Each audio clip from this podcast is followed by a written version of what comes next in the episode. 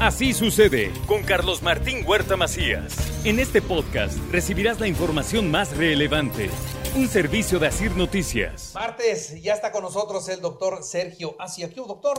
¿Qué tal, Carlitos? Mucha, muy bien, muchas gracias, muy buenos días. ¿Cómo amaneciste? Pero fresco como lechuga. Te ves muy fresco hoy, Sí. ¿eh? Qué Soy guapo. de hoy, Qué soy guapo, de hoy, soy de hoy, guapo. doctor. Sí, sí, sí. sí, A ver, sí. ¿qué tema trae hoy? Hoy vamos a platicar algo que nos deja perplejos a los médicos. ¿Qué pasó con los niños en la pandemia? ¿Qué pasó con las infecciones de los niños en la pandemia? Sí, el- a cualquier mamá que tú le preguntes te va a decir, en año y medio mi hijo no se enfermó. Lo cual, pues, según... Es una buena noticia. es una buena noticia. Para los doctores no tanto, pero para las mamás sí es una buena noticia. Pero realmente, ¿ustedes creen que sea tan buena noticia?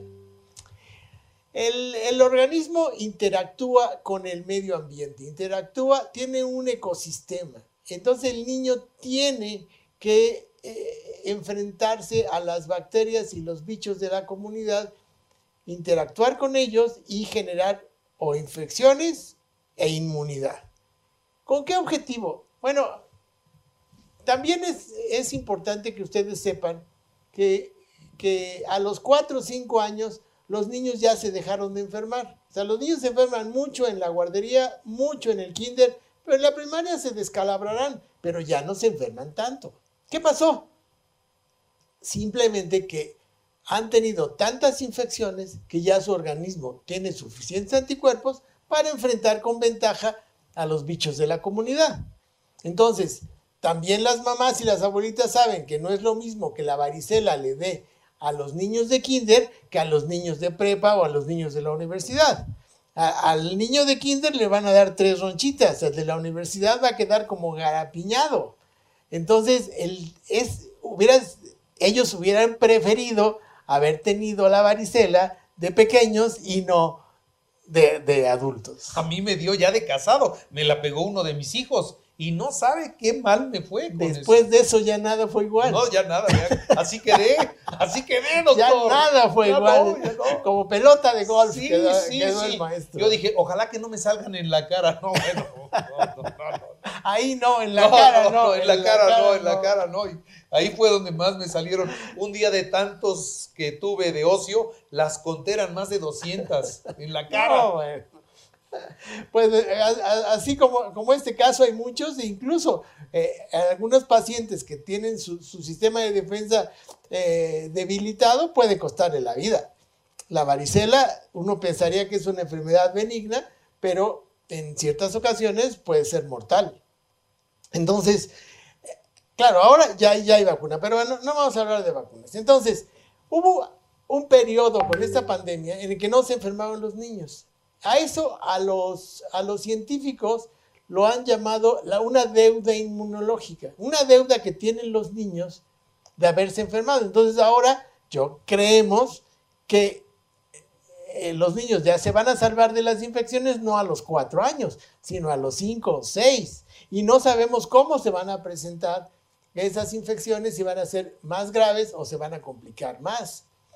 También sabemos que el no tener infecciones conlleva eh, otras alteraciones del sistema inmune como de desregulación. Eso se llama teoría de la higiene.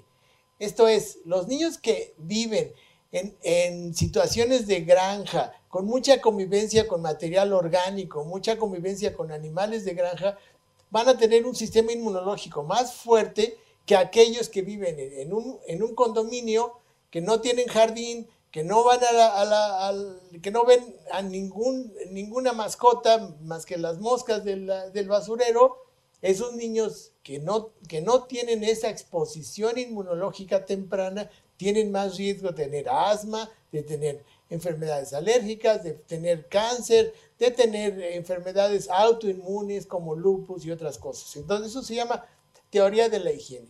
Claro, no vayan corriendo a aventar a su hijo al lodo, pero sí es muy importante que tengan en mente que los niños se tienen que enfermar para regular su sistema inmunológico. ¿Cuál es el papel de las vacunas? Las vacunas van a simular enfermedades. Entonces, es muy importante que se mantenga el esquema de vacunación.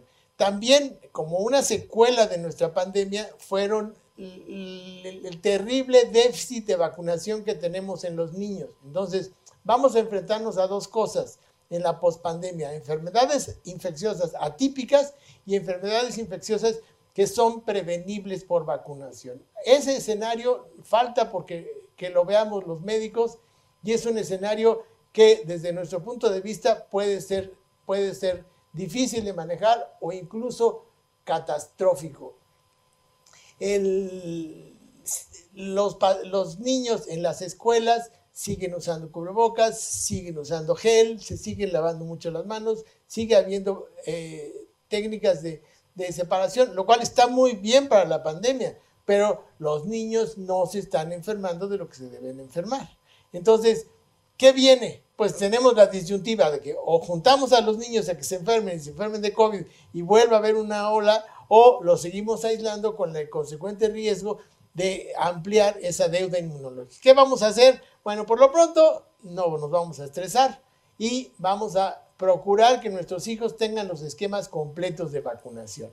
Y mientras no pase la pandemia, vamos a seguir cuidándonos eh, y seguir usando cubrebocas y seguir usando el, el gel, que las mismas enfermedades solitas van a tomar su nivel y vamos a ver qué, nos depara el destino. Mientras, procuren vacunar a sus hijos, revisen sus cartillas y verán que tienen muchos espacios vacíos. Vayan a la clínica y llénenlos, por favor. Bueno, así que la cruda de la pandemia puede ser severa. Mm, Mira, eh, es un evento inédito para la humanidad. Jamás había habido este fenómeno de aislamiento global. Posiblemente tendrían cuarentena los barcos, las ciudades, eh, las cárceles, pero no todo el mundo. Entonces, el, ¿qué pasó con la influenza? No hay influenza. No hay influenza. El año pasado no hubo influenza. ¿Qué va a haber? No sabemos si sigan sin haber influenza o va a venir una, una eh, influenza mucho más agresiva. agresiva que la anterior porque ya nos está encontrando sin inmunidad. Ay, Dios mío. No me asuste, caray. Pues es que así somos los médicos. Si no asustamos a los pacientes, no van a consulta. Muy bien, doctor Sergio Asia. Muchas pues gracias. Muy buenos días. Gracias. Estamos a su, arroba Sergio Asia. Cualquier reclamación conmigo. Eso. Muy bien. Muchas gracias. Así sucede con Carlos Martín Huerta Macías. La información más relevante ahora en podcast. Sigue disfrutando de iHeartRadio.